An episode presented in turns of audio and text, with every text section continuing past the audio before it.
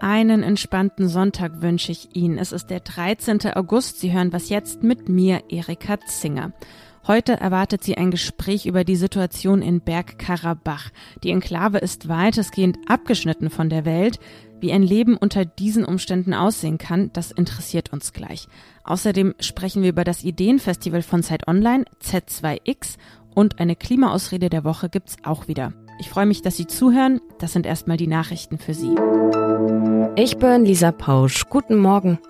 Bei den Explosionen an der Krimbrücke in der Nacht auf Samstag handelt es sich wohl erneut um einen ukrainischen Drohnenangriff. Das hat die Online-Zeitung Ukrainska Pravda am Abend berichtet und sich dabei auf Quellen beim ukrainischen Geheimdienst bezogen. Demnach wurde mit 17 Drohnen ein logistischer Stützpunkt der russischen Truppen angegriffen. Dutzende Besatzer sollen dabei getötet oder verletzt und Ausrüstung zerstört worden sein. Das russische Verteidigungsministerium sprach gestern Morgen noch von einem vereitelten Terroranschlag und von 20 ukrainischen Drohnen, die russische Streitkräfte abgewehrt hatten. Überprüfen ließen sich die Angaben nicht. Die von Russland annektierte Insel Krim und ihre Brücken waren zuletzt immer wieder Ziel von Angriffen. Sie sind wichtig für den russischen Nachschub. Bundesaußenministerin Annalena Baerbock tritt heute ihre einwöchige Reise nach Australien, Neuseeland und Fidschi an. Auf ihrer Agenda stehen Themen wie die Sicherheitslage im Indopazifik, die Klimakrise und die wirtschaftliche Zusammenarbeit. Am Mittwoch wird Baerbock im Stadion erwartet. In Sydney soll sie das zweite Halbfinale der Frauen-WM anschauen. Außerdem trifft sie in Neuseeland auf ihre Amtskollegin Anaya Mahuta, die als erste Maori und als erste Frau das Amt vor fast drei Jahren übernommen hatte. Abschluss ihrer Reise ist dann die Eröffnung der deutschen Botschaft in Fidschi. Redaktionsschluss für diesen Podcast ist 5 Uhr.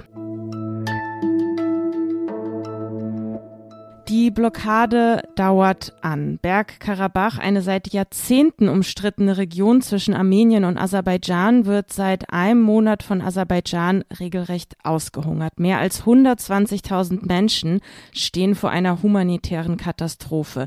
Mein Kollege Janis Karmesin hat hier im Was jetzt Podcast in der Folge vom 4. August erst über die Hintergründe dieses Konflikts gesprochen.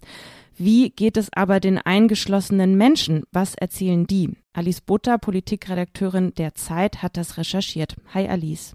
Hallo Erika. Ja, wie beschreiben denn die Betroffenen ihren Alltag gerade in Bergkarabach? Wie können wir uns das vorstellen?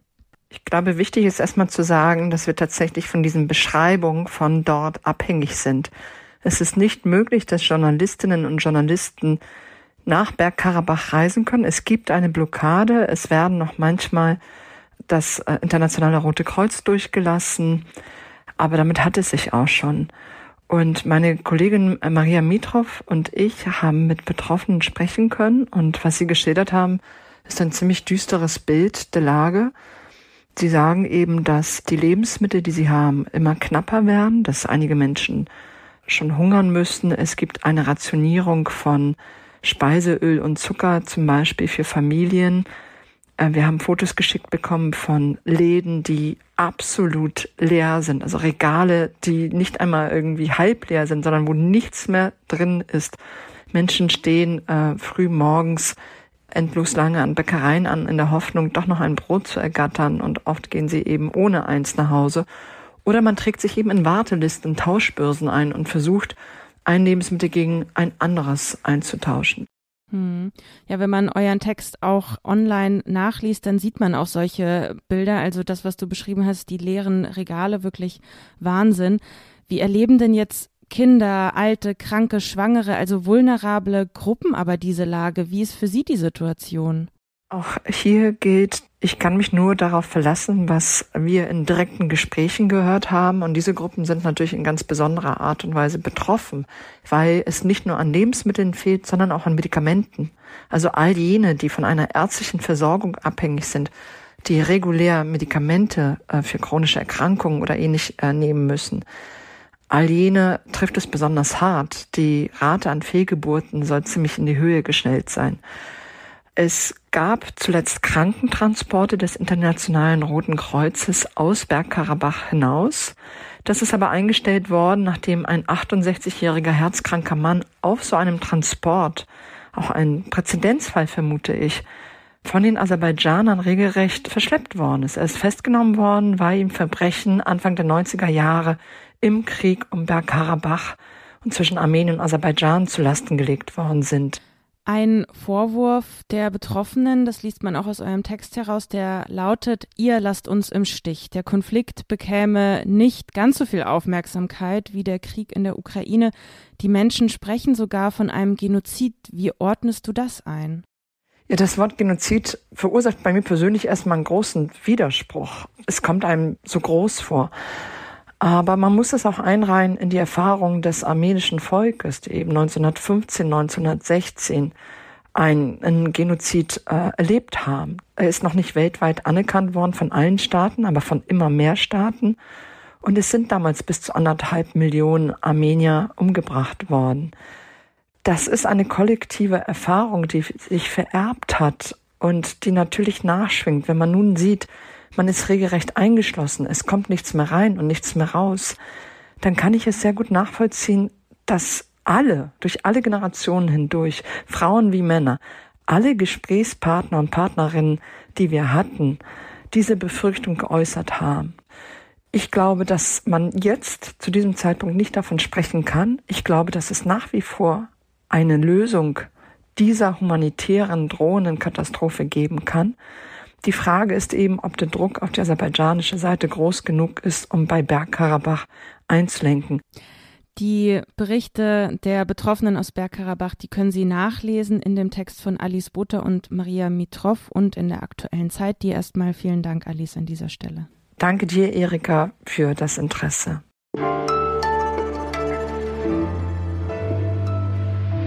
Die Klimaausrede der Woche. Auch diesen Sonntag stellen wir Ihnen wieder die Klimaausrede der Woche vor. Diese Woche ist Marc Schieritz, der stellvertretende Ressortleiter im Ressort Politik der Zeit dran und er antwortet auf die Ausrede, aber die Chinesen. Es klingt erstmal ganz logisch. Deutschland ist für nur zwei Prozent der CO2-Emissionen verantwortlich, China für 30 Prozent. Was bringt es also, wenn wir uns anstrengen, wenn doch die Chinesen weiter die Atmosphäre verpesten? Dazu muss man zunächst mal sagen, dass es zwar eine Atmosphäre gibt, aber 200 Länder. Und diesen Ländern kann niemand was vorschreiben. Sie sind souverän. Deshalb gibt es einen Klimaschutzvertrag, in dem sich alle Länder verpflichten, ihren Teil dazu beizutragen, dass die CO2-Emissionen insgesamt global reduziert werden. Daraus kann man schon ableiten, wenn Deutschland jetzt beschließen würde, dieser Vertrag ist uns egal, dann könnten das auch andere Länder machen und dann wäre es das mit dem globalen Klimaschutz. Es gibt aber noch ein zweites Argument. China verbrennt zwar sehr viel mehr Öl und Gas als Deutschland, es gibt aber natürlich auch sehr viel mehr Chinesen als Deutsche. Wenn man die Emissionen auf die Einwohner umrechnet, also pro Kopf sich das Ganze anschaut, dann emittiert China sogar im Moment ein Stück weniger als Deutschland. Wir leben ja in Zeiten mit außergewöhnlichen Herausforderungen irgendwie müsste man die Welt verändern. Vielleicht fragen Sie sich das auch manchmal. Es gibt zum Glück Menschen, die bleiben nicht bei dieser Frage stehen, die werden aktiv. Und solche lädt Zeit Online regelmäßig ein. Z2X heißt das Ganze, ein Ideenfestival für junge Menschen zwischen 20 und 29 Jahren.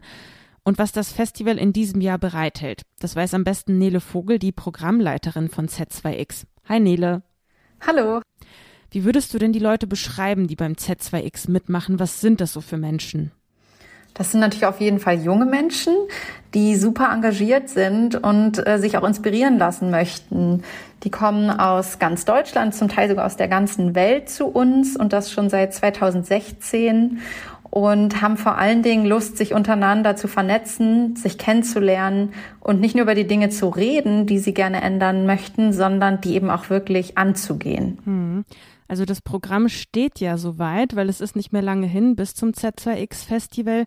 Wen erwartet ihr denn dort so in diesem Jahr? Was kannst du uns da vielleicht schon verraten? Wir freuen uns natürlich ganz besonders darüber, dass wir in diesem Jahr all die verschiedenen Themen, die über das Jahr über schon groß geworden sind, auch präsentieren können. Das heißt, es wird natürlich viel geben zu Klima und da kommen zu uns eigentlich die drei wesentlichen Bewegungen, die das Thema prägen, nämlich Carla Hinrichs von der letzten Generation, Pauline Brünger von Fridays for Future und Renate Künast von den Grünen. Das wird auf jeden Fall ein sehr spannender Talk werden.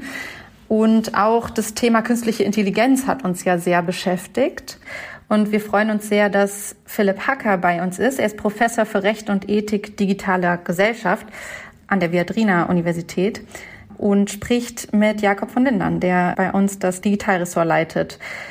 Die künstliche Intelligenz beschäftigt natürlich aber auch ganz besonders die jungen Menschen, die zu Z2X kommen. Zum Beispiel ist bei uns Alexander Hammer, der sich fragt, wie kann ich denn etwas gründen, das unser Klima wirklich rettet? Und er hat eben mit Hilfe von Intelligenztechniken aus der Forschung den Schritt zur Firmengründung geschafft und forscht an Materialien, die Dekarbonisierung der Industrie weiterentwickeln könnten.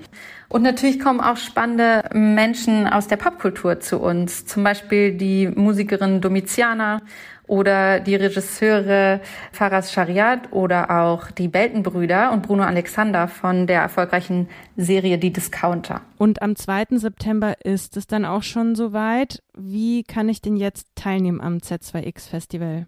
Beim Z2X Festival kann man sich einfach anmelden und sich ein kostenloses Ticket sichern, wenn man zwischen 20 und 29 ist. Das geht auf unserer Website über z2x.zeit.de.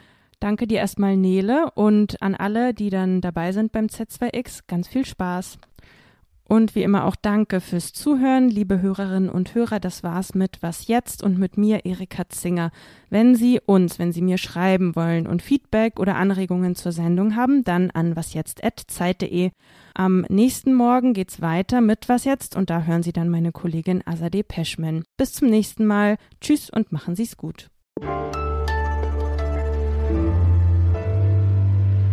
Und äh, cool, dass es noch geklappt hat. Danke dir. Ne?